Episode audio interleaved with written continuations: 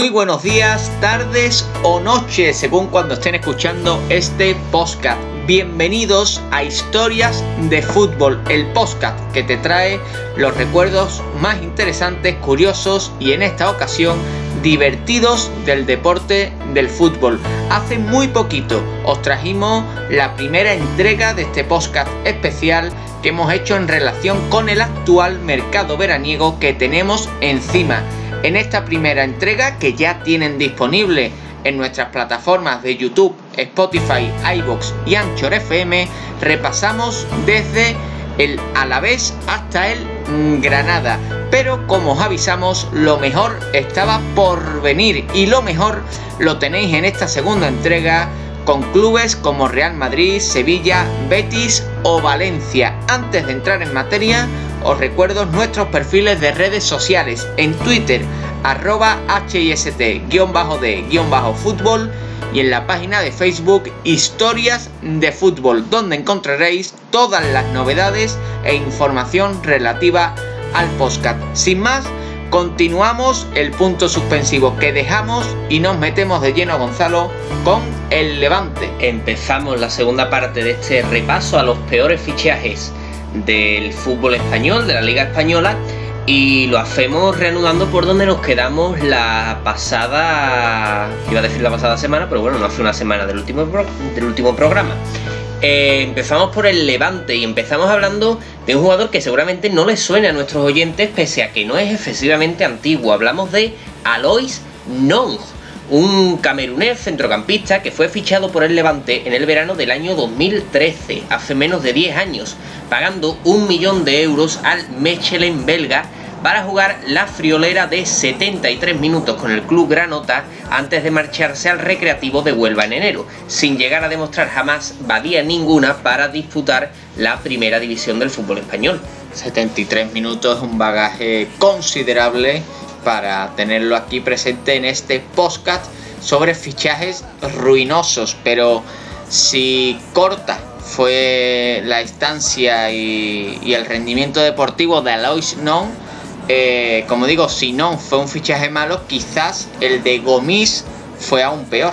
Gomis, delantero senegalés, no hablamos de ese delantero francés que pasó por la Premier, por el fútbol turco y que destacó en el Olympique de Lyon. Hablamos de otro Gomis senegalés, como decimos, que llegó al Ciutat de Valencia procedente del Valenciennes francés previo pago de 2 millones de euros para reforzar la delantera junto a otro claro candidato a entrar en nuestro podcast como Baba Diaguará. Eh, Gomis jugaría en el Levante, o mejor dicho, no jugaría la friolera de 0 minutos eh, para acabar marchándose en enero de esa misma temporada al Nantes, volviendo a Francia. Eh, sí, Alois Non 73 minutos, Gomis 0 minutos. Y entre uno y otro, 3 millones de euros que se gastó el Levante. Nos quedamos con las ganas de ver la dupla Gomis Babadiaguara, que seguramente hubiera dado muchas alegrías a los equipos contra los que hubiera jugado el Levante, porque la capacidad goleadora de esos dos delanteros, pues bueno, creo que está fuera de toda la duda que seguramente no hubieran alcanzado eh, los dos goles en la temporada. Pero bueno, vamos a meternos aún más en materia porque vamos a volver a enlazar con una de nuestras teorías que planteamos en el primer, la primera parte del podcast y es que cuando un jugador dice una tontería, ruina. Pues bien, pues Gomis llegó a decir hace unos años que tenía un precontrato nada más y nada menos que con el Real Madrid, algo que después el propio futbolista pues tuvo que matizar diciendo que se trataba de una inocentada. Nos queda eso sí la duda de si Gomis se lo creyó realmente o no. No sabemos si esa friolera de cero minutos que jugó en el Levante fue un atractivo para el conjunto blanco. Yo es que eh, buscando la noticia no me he terminado de enterar si la inocentada era realizada por Gomis hacia el resto de la gente o si se la realizó, se la hicieron, se la hicieron a Gomis o si Gomis dio lo de la inocentada posteriormente para paliar la pata que había, que había metido porque obviamente el Real Madrid jamás se iba a fijar en, este delantero senegalés, como decimos, pero eso no se sabe muy bien, esa inocentada de Gomis, mmm, que, cómo fue eso exactamente. Pero tenemos que, que seguir hablando del Levante y vamos a seguir hablando de otro delantero. En este caso nos vamos a ir a Mauricio Cuero, el fichaje más caro del Levante en su día, con esos más de 3 millones que pagó el Club Granota a la Equidad de Colombia, poseedor de los derechos del jugador que se había salido con Banfield la temporada anterior. El extremo eh, no pudo ser inscrito por el Levante hasta el día 1 de enero, lo que le pasó factura e hizo que solo jugara 13 partidos dando una única asistencia en esos minutos.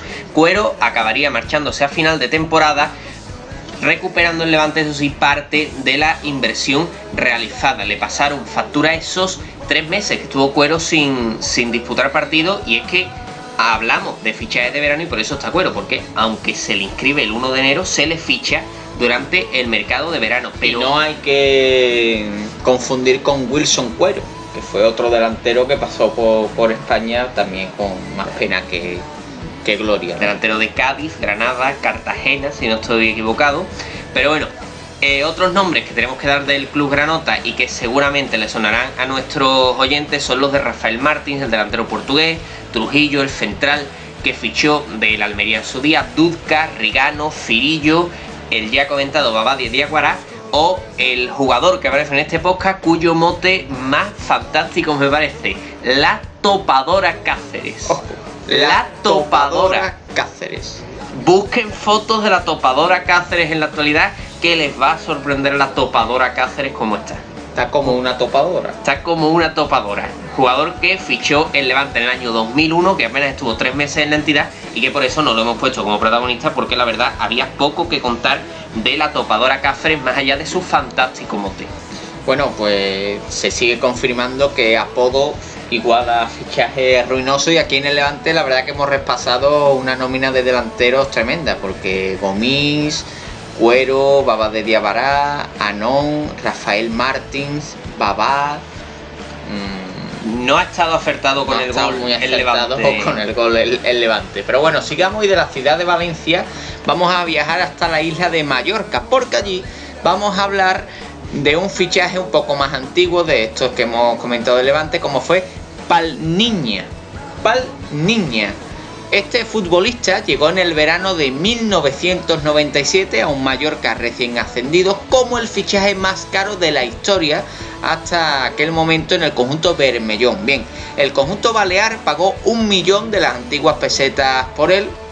Fíjate cómo estaba la Mallorca para que un millón de pesetas fuera el fichaje más caro de su historia en el año 97, pero bueno, Palniña llegó como una auténtica estrella que venía nada más y nada menos que de anotar 24 goles con el Cruzeiro brasileño, además de haber sido 26 veces internacional con Brasil, tres veces campeón de la Copa Libertadores y dos veces campeón del mundo de clubes. La verdad que un fichaje con un palmarés y una trayectoria por detrás que como decimos era una auténtica estrella la que llegaba a la isla del Mallorca pero sin embargo su baja forma, las lesiones, la irrupción de un por entonces jovencísimo Juan Carlos Valerón hicieron que Palniña jugara únicamente nueve partidos sin anotar un gol y saliendo finalmente en la ventana de invierno rumbo al Flamengo. Palniña, un auténtico fichaje ruinoso, una decepción absoluta en el año 97 en el Mallorca vemos como todos estos fichajes ruinosos suelen salir en el mercado de invierno y que sus clubes no dudan en, dejarlos ir tras el fracaso. Un Palniña que no confundir con Palniña, el actual centrocampista portugués del Sporting de Lisboa. Pero tenemos que seguir hablando de este jugador y es que para el recuerdo quedó el brujo, sí, lo escuchan bien, el brujo que le acompañó durante sus meses en la isla y también que, según se cuenta, este futbolista se dedicaba a memorizar las vallas publicitarias para dirigir sus centros durante los partidos. Son dos, dos, aspectos que, bueno, pues pues hablan por sí solos. Y, pero eh, ahí estaba eh, Palmiña, que más allá de sumar fichaje en el Mallorca, tenemos que decir que su trayectoria anterior para nada es para tomarla a risa. Y viajamos, volvemos a coger el avión para irnos al norte, para irnos a Pamplona a hablar de otro conjunto que viste de rojo, del Club Atlético Osasuna. Efectivamente, y allí en Pamplona tenemos que citar a Tiago Enrique Damil Gómez, futbolista que llegó el 11 de agosto del año 2008 a Pamplona tras no concretarse el fichaje de Carlos Peña, aquel jugador que jugó en el Albacete, para el lateral zurdo. Pues bien, Tiago Gómez, que era la opción B, la, la, segunda opción tras Carlos Peña, aterrizó en el Sadar para competir con un por entonces jovencísimo Nacho Monreal, pero la realidad fue que ni el Cuco Siganda ni Camacho le hicieron debutar con la camiseta rojilla. Además, el portugués tuvo una serie de problemas físicos y apenas entró en dos convocatorias. Su paso por Osasuna se limitó a jugar un par de amistosos frente a Lizarra, donde anotó un gol que aún se recuerda por Pamplona, que el gol de Tiago Gómez a Lizarra. Hay DVD con ese gol. Se lo sacaron. El Atlético Zona que sacó en DVD. Diario de Navarra. Sí, Diario sí. de Navarra sacó el DVD, Sacó el DVD gol. del gol de, de Tiago. Ese fue el partido contra Lizarra y el otro amistoso que dejó para el recuerdo Tiago Gómez fue el que jugó frente al Toulouse. Durante su estancia en Pamplona y dado el pobre rendimiento que dio el jugador, el club le ofreció jugar en el filial rojillo, pero Tiago Gómez rechazó la propuesta y decidió continuar en la, en la primera plantilla, a pesar de estar prácticamente apartado del equipo. Tras concluir la temporada rescindió su contrato y firmó por el Os Belenenses de Portugal. Más tarde se uniría al Estoril, club que le sirvió de trampolín para atención dar el salto al Sporting de Braga, sin que la carrera de Tiago eh, Méndez no fue ni mucho menos baladí posteriormente. Y no sabemos si Camacho cuando lo echó, pues dijo Tiago... Tiago. Tiago... Tiago... Tiago Gómez, que no me salía el apellido que antes había dicho Méndez. Le dijo Camacho de categoría mister. De categoría mister. Bueno, pero lo más interesante de la historia de Tiago Gómez, y es por eso que hemos elegido a este jugador, es que el bueno de Tiago terminó siendo internacional con Portugal. Es decir, aquel jugador que su paso por Osasuna se limitó a un gol en un partido amistoso frente a Lizarra, acabó siendo lateral zurdo de la selección de Portugal. Y es que el seleccionador Fernando Santos lo convocó debutando nada más y nada menos que frente a la Argentina de Messi en Old Trafford. Las vueltas que da la vida. Eh, tenemos que seguir con nuestra vuelta por la península y viajamos en este caso hacia el Betis de Manuel Ruiz de Lopera. Vamos a uno de los puntos de, de nuestra, de nuestro repaso. En el Betis podemos repasar mil nombres de esta etapa, igual que ocurría con el Atlético de Madrid de Jesús Gil. De hecho, ahora citaremos muchísimos, pero sin duda, si hay un fichaje que sobresale, no puede ser otro que el de De Nilsson. Obviamente no hablamos ni mucho menos de un mal futbolista, pero sí se trata de un mal fichaje, o al menos podríamos considerarlo así, especialmente si miramos la relación entre su rendimiento y el dinero que costó. Efectivamente, Manuel Ruiz de Lopera, el excéntrico ex- expresidente del Betis, pagó a finales de los años 90 y hay eh, testimonios mm, audiovisual de, de aquella negociación. La foto del ópera con la gorra de Sao Paulo es... búsquenla. No, pero me refería al vídeo de Lopera abriendo el banco para fichar Bueno. Es que son muchas, son muchas las... Pero yo, la, la foto de, del ópera con una gorra de, de Sao Paulo es muy buena.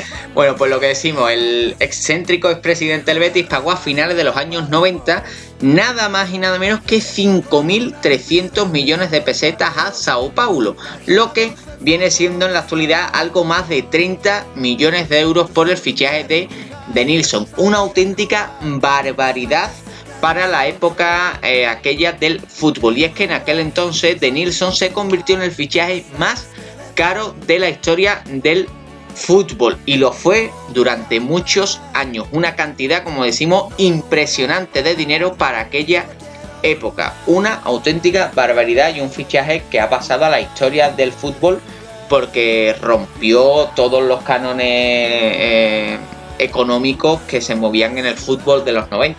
Pero si alto fue el traspaso que Manuel Ruiz de Lopera pagó por su fichaje, más alto aún fue la cláusula que se le puso nada más y nada menos que 65 mil millones de pesetas, una cantidad inalcanzable para cualquier club, cualquier club que se interesase en el fichaje del brasileño. No obstante, tenemos que decir que este apenas mostraría su talento a cuentagotas, lo que acabó derivando, como hemos dicho, en un fichaje ruinoso ya que durante las ocho temporadas que perteneció al Betis disputó 207 partidos y apenas marcó 15 goles. Un bagaje quizás para otro jugador mm, no eh, para ponerlo en este podcast, pero sí hablamos de un jugador que en su día, como decimos, fue el fichaje más caro de la historia del fútbol. Esas ocho temporadas que han servido para que se quede esa frase popular que se dice tiene más años de cárcel que de, que de Nilsson de contrato. Una frase de la, de la sabiduría sevillana futbolística. Efectivamente, pero bueno, más allá de, de Nilsson, que sin duda, como hemos dicho, un fichaje muy mediático, otros fichajes que dejaron mal recuerdo en la afición bética y que han pasado a formar parte de, de las reír, vamos a decirlo así, de la ciudad de Sevilla, fueron los del Puma Rodríguez, Fantaguzzi, Rafael Jacks, Cucleta, Andrei, Cook Johnson o más recientemente podemos citar los casos de Dusko Tosic y sobre todo uno que seguramente muchos de nuestros oyentes no recuerdan, pero que ahí está y hace muy poco tiempo el gran, el gran Tarek. Efectivamente, el central egipcio, que son negocios demasiado que, que llevaron a, a, este jugador al Betis. Los nombres que Puma, Rodríguez, Fantaguzzi, Rafael Yaques, Cucleta, mm, ya el nombre te está avisando de lo que va a ser el Tiene mala pinta, mala pinta. Sí. Pero bueno, siguiendo con nuestra vuelta, nos vamos a Madrid, porque el Club de la Castellana también cuenta con algunos cuadros de aliados, como decía el gran Jesús Quintero. Exactamente, ni siquiera el club más laureado de la historia del fútbol se libra de tener algún borrón en su historial de fichaje. Podríamos citar muchos casos, como los famosos de Faubert o el mediático Edwin Congo, protagonistas también de uno de nuestros podcasts que tienen disponible para escuchar cuando ustedes quieran pasando también por otro caso como el peculiar Thomas Gravesen. Sin embargo, en historias de fútbol no busca rebuscar y contaros lo más recóndito. Y aquí es donde aparece el nombre de Elvir Baljic, futbolista bosnio nacido en Sarajevo. Llegó al conjunto blanco a cambio de 3.500 millones de pesetas en el verano de 1999 procedente del fútbol turco. Hay una cosa que no es norma pero que invita a pensar mal de algunos fichajes y como venimos repitiendo es el caso de los motes. Al bueno de Elvir Baljic le apodaban el Rivaldo de los Balcanes y bueno, pues esto ya no hacía presagiar nada bueno ya que pues nos puede recordar a lo que decíamos en el programa anterior del Cristiano Ronaldo francés, ¿no? Efectivamente.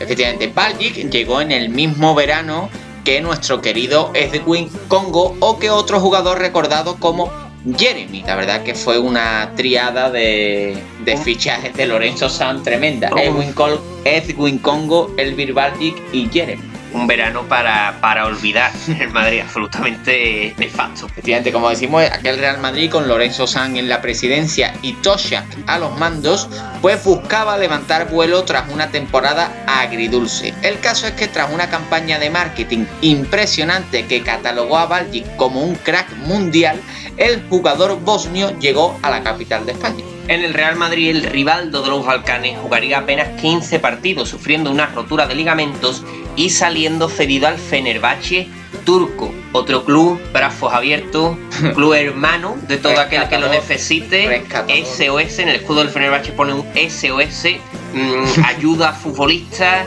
Bueno, pues tras este paso por el Fenerbahce turco, acabaría también en el Rayo Vallecano, donde tampoco demostró ninguna virtud futbolística, disputando tan solo 11 partidos. Tras su retirada, tenemos que decir que el Birbaljic, el Rivaldo de los Balcanes, se dedicó a la música, así que a lo mejor de el Rivaldo de los Balcanes podemos pasar al Beethoven de los Balcanes. Bueno, ahora es conocido, y esto no es broma, es conocido como el Julio Iglesias Bosnio.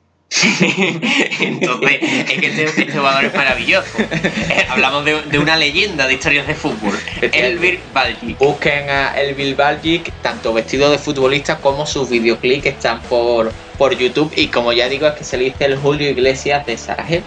No sabemos si si es mejor el mote del Rivaldo de los Balcanes o el Julio Iglesias de los Balcanes. Yo quizás me quedo en el segundo incluso.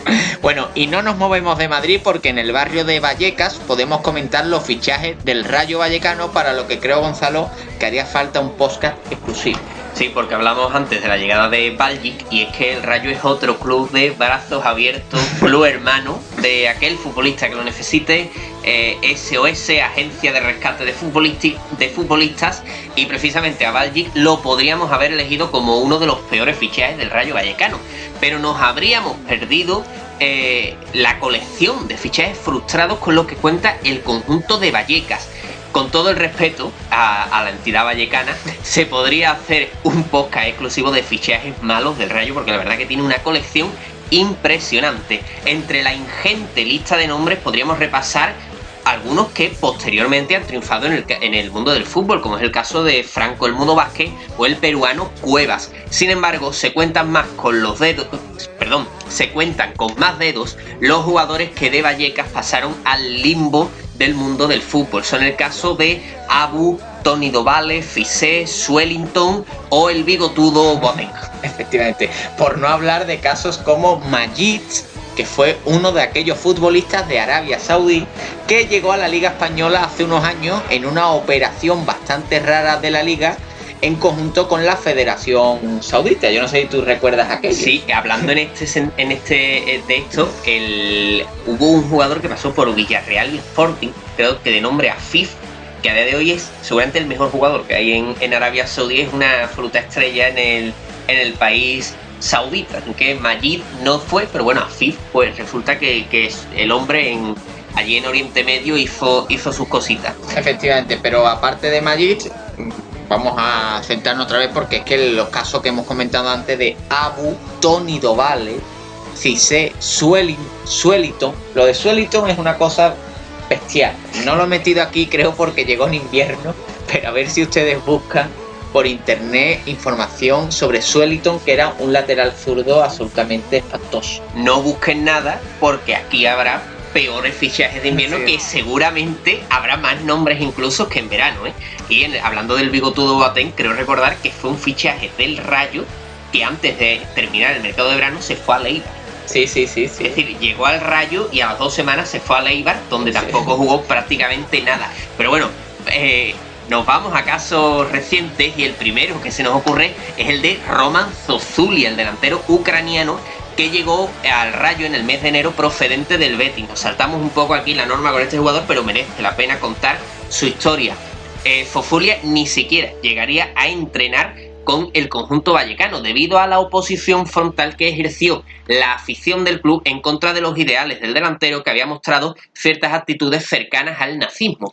Y el otro caso es el protagonista del Rayo Vallecano en este podcast. Eh, lo vamos a enunciar con el nombre, pues con el que el apodo que pasó, el nombre, porque bueno, fuiste chino, y eh, se le llamó Dudu, ¿vale? Dudu. Eh, hablamos del primer jugador chino que llegaría a la Liga Española en la campaña 2015-2016.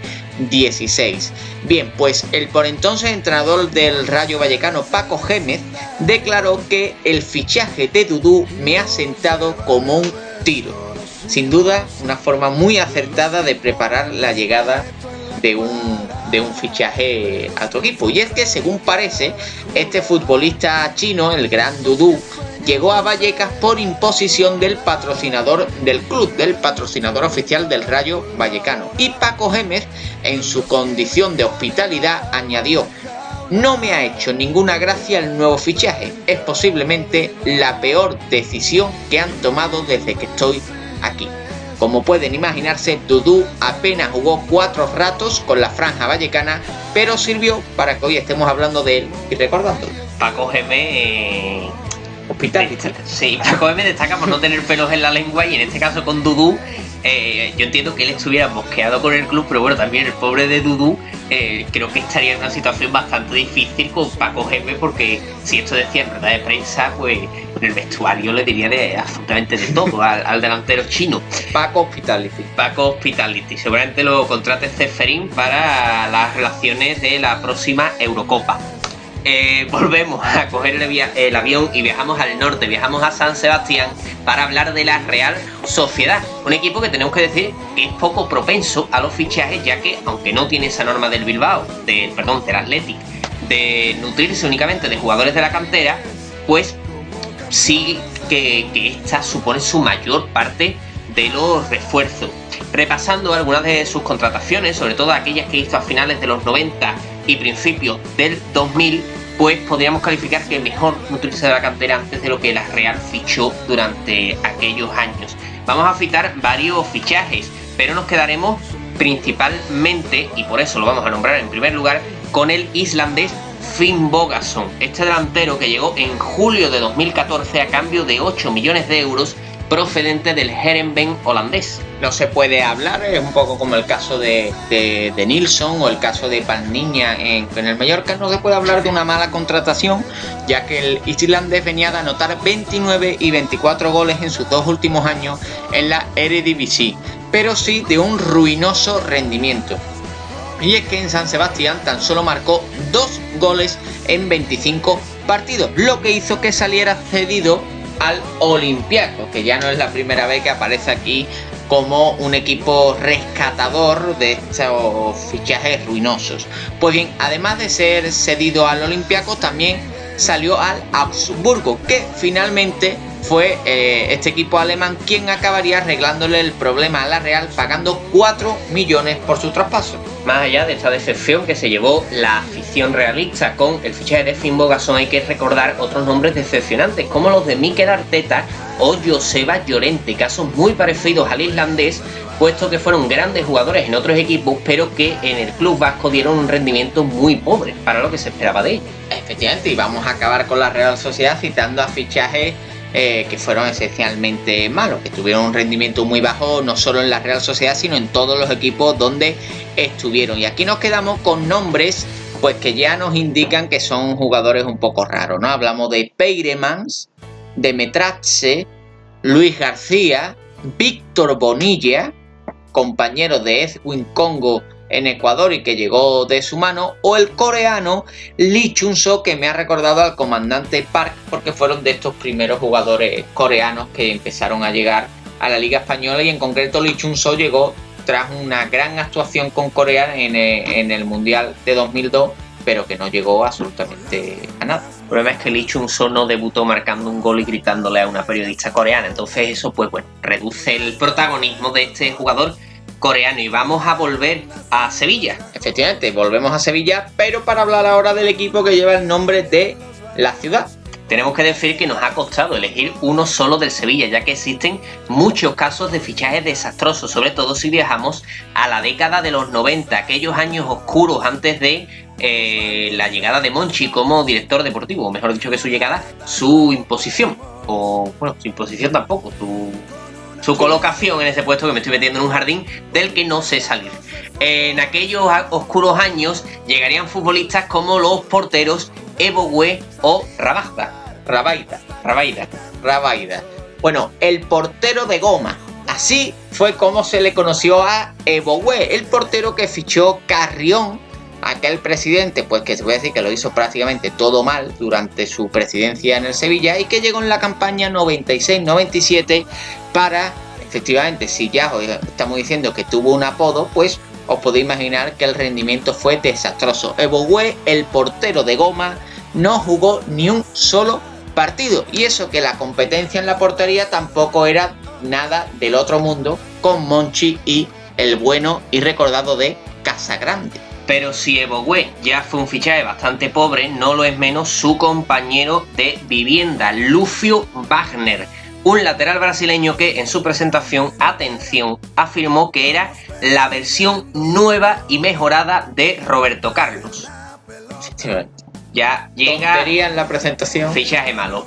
El bueno de Lucio Wagner sí jugó en el Sevilla, aunque solo nueve partidos tanto él como su compañero Bowe acabaron saliendo en el mercado invernal de aquella temporada 96-97, que por cierto acabaría con descenso, si no me equivoco. Pues creo que sí, la verdad que con fichajes como Bowe o, o, Lucio Wagner tampoco, tampoco, tampoco se va a extrañar. Tampoco se extrañar. Bueno, pues en aquellos malogrados años 90 también llegaron al conjunto sevillano jugadores que han pasado a la historia del club en, en forma de mofa como el bueno de Marinakis con aquella gran melena, quien no lo conozca pues que busque fotos porque la verdad es que es bastante graciosa su figura, la cobra Axel, aquí tenemos otro caso de, apodo que, que, prevé un rendimiento desastroso. Que hoy en día es reverendo evangelista. ¿La Cobra Axel? La Cobra Axel es reverendo evangelista a día de hoy, así que atención con el futuro de la Cobra Axel. Pues bien, Marinakis, la Cobra Axel, Jean-Manuel Tetis, uno de los más recordados por aquí por la ciudad, o nuestro admirado eh, Cristian Coluso, a quien, al igual que a Edwin Congo, ya le dedicamos un podcast. Seguramente Coluso es el fichaje más recordado en cuanto a ruina que se recuerda en Sevilla. Más recientemente, y ya de la mano de Monchi, entre tantos fichajes acertados, pues encontramos algunos borrones, como los casos de Lautaro Acosta, Aruna Conet, Tom Demul o la flecha Javier Herbaz. Sin contar, porque son de invierno y aquí solo buscamos comentarlos de verano, el caso de futbolistas como Magallanes, Babadia Guará, que es la tercera vez que aparece en este podcast, o Miroslav Stevanovic, que también podríamos haberlo metido como uno de los peores fichajes en la historia del Elche. Por, porque, porque fueron acabó, acabó, acabó en el, en el conjunto ilicitano. Como suele decirse, hasta el mejor escribano tiene algún borrón. Efectivamente, la verdad es que son casos muy lamentables. Sobre todo yo diría que la autora Costa eh, fue la mayor decepción porque bueno, al menos Aruna Cone puede tener eh, la prebenda de, las dos lesiones de rodillas que tuvo y es verdad que después en el levante da un rendimiento absolutamente espectacular. Pero la autora Costa fue un, un desastre, igual que lo fue la flecha Herbaz, que también ha pasado a la historia en forma de mofa, o Ton de Mul, que acabó jugando eh, campeonatos de 24 horas en el Ajarafe Sevilla. Efectivamente, en nuestro pueblo vecino acabó Ton de Mul jugando torneos veraniegos de fútbol sala. Y en una cone que, por cierto, y eso agrava el hecho de que esté en esta lista, fue el fichaje más caro de la historia del Sevilla en su día. Pero vamos a viajar de Sevilla a Valencia, donde también podemos fichar algunos fichajes podemos citar algunos fichajes, perdón, y tampoco tenemos que irnos muy atrás para ello. Efectivamente, respecto al Valencia, en los últimos años, pues bueno, se podrían citar fichajes absolutamente lamentables que han desencadenado la grave situación económica que vive el conjunto Che y entre ellos pues se me viene a la mente el caso del gran Danilo Barbosa e incluso me atrevería a añadir también el nombre de Diacabí. Muakhtar Diacabí que bueno, ha tenido alguna etapa que por Valencia parecía que era eh, la reencarnación de Río Ferdinand, pero pues ha resultado al final Pero me quedo con Danilo Barbosa. Pero como nos gusta tirar de memorias y el Valencia cuenta con un largo historial de fichajes ruinosos, citemos casos que nos gustan, como son aquellos fichajes de futbolistas con apodo que, como hemos avisado, es la primera señal de alerta de que la ruina viene de camino. Y en esa lista, Gonzalo, encontramos a muchos encontramos al primero de ellos, otro de, de esos motes carismáticos como el de el alacrán Aristazábal. Cuidado con el alacrán que lleva veneno, el delantero colombiano que llegó en 1994 a la ciudad del Turia y que estuvo tan solo tres meses en el conjunto Che. Llegó con la fama de ser un gran goleador de presente y de futuro, pero lo cierto es que fue un fichaje desastroso, dejando únicamente un gol en un partido eh, amistoso frente al Utiel, del que yo estoy seguro que también se hicieron DVDs, igual que con ese gol de Tiago Gómez. Tenemos el gol de Tiago Gómez a Lizarra y el gol del Alacrán Aristazábal frente al Utiel. Para el recuerdo quedará también su prominente bigote, seña de ese fútbol quizás un tanto eh, que ya se nos ha ido. Vamos a tener que incluir el bigote como otro señal de alarma. Yo creo que un día se podría hacer un programa de futbolistas bigotudos. Sí, sí, sí. Me gusta eso. Vamos a hacer un podcast y yo creo que ahí, sin duda, volveremos a citar al, a la gran Arista Zabal, igual que al gran Boateng. Pero si os ha gustado el apodo de Alacrán, más me gusta el siguiente: Marceliño Pie de Ángel Carioca. Pie de Ángel no es apellido, ¿eh? que no, no, Pie de Ángel es el apodo, sí, Marceliño Pie de Ángel Carioca. Este jugador arribó en la ciudad del Turia en verano de 1997 con la vitola de ser un nuevo as del balón. Pues bien, su paso por Valencia se limitó a seis partidos y a su inolvidable actuación en el trofeo Taronja y en el trofeo Ciudad de Benidorm. Trofeo Taronja. Yo creo que ha pasado la historia como uno de los mejores jugadores en la historia del Ciudad de Benidorm. Sí, pocos hay que puedan eh, alcanzar a Marceliño pie de ángel carioca. Pero bueno, seguimos y seguimos con los motes y vamos a hablar de un jugador que puede ser que le suene más a nuestros oyentes, Lucarelli, el toro de Livorno. Atención, Lucarelli, el toro de Livorno, el futbolista italiano que pasó a la historia como la mayor cintura jamás vista en la ciudad de Valencia. Un futbolista con un corpachón tremendo y casi dos metros de altura que nos dejó un gol en 12 partidos y bueno, un aspecto físico que quizás pues chocaba un tanto a la vista. Es más bien el buey de Livorno. El buey de Livorno, a lo mejor ya tanto toro no, pero sí, sí buey, ¿no? Sí, un buey, sí, un buey. Bueno. Y si no me equivoco, pasó por el Nápoles después de, de Valencia. Puede ser, es verdad que en la liga italiana fue un jugador muy afamado y por eso lo fichó el, el Valencia, pero bueno, aquí más que toro, pues fue, Fue buey. Fue buey, fue buey. Y bien, y vamos a acabar este repaso por el Valencia porque aparte del sevillista Axel, y que hoy es, ha dicho predicador, ¿no? de, de una iglesia evangelista, no estoy Bien. equivocado. Pues hubo, hubo, perdón, otra cobra. ¿eh? Hubo otra cobra, en este caso en el Valencia, que fue la cobra Ilie. Señores, la cobra Ilie. Pues bien, aquí hablamos de su hermano, Sabin Ilie, porque la cobra Ilie, pues bueno, recordemos que fue un delantero, bueno, que dio un rendimiento más o menos bueno. Y de ahí que el Valencia pues fichara a su hermano creyendo que Sabin Ilie pues también iba a ser igual de bueno.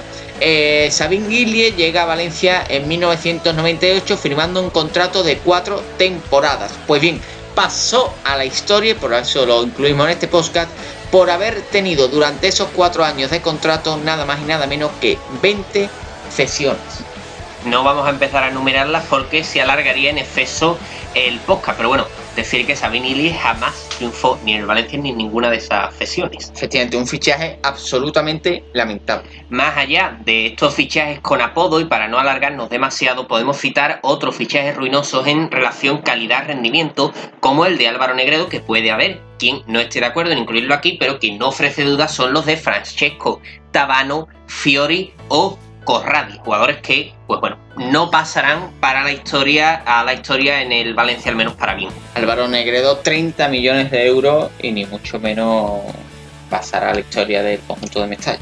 Pero bueno, al 30 menos, al menos de hablamos de un jugador algo más importante. Corradi, pues no, No, no, no tiene el cartel de Negredo al menos. Era, era un desastre. Y para finalizar el podcast, no nos vamos muy lejos porque en Villarreal tenemos un caso que resume a la perfección y que es la mejor guinda al pastel de, este, de estas dos entregas de podcast sobre fichajes ruinosos. El Villarreal hablamos de un club modelo. En su gestión hablamos del submarino amarillo. Sin embargo, eh, pese a esta ejemplar eh, gestión de club, también se puede encontrar algún fracaso y no hay que irse muy lejos para ello.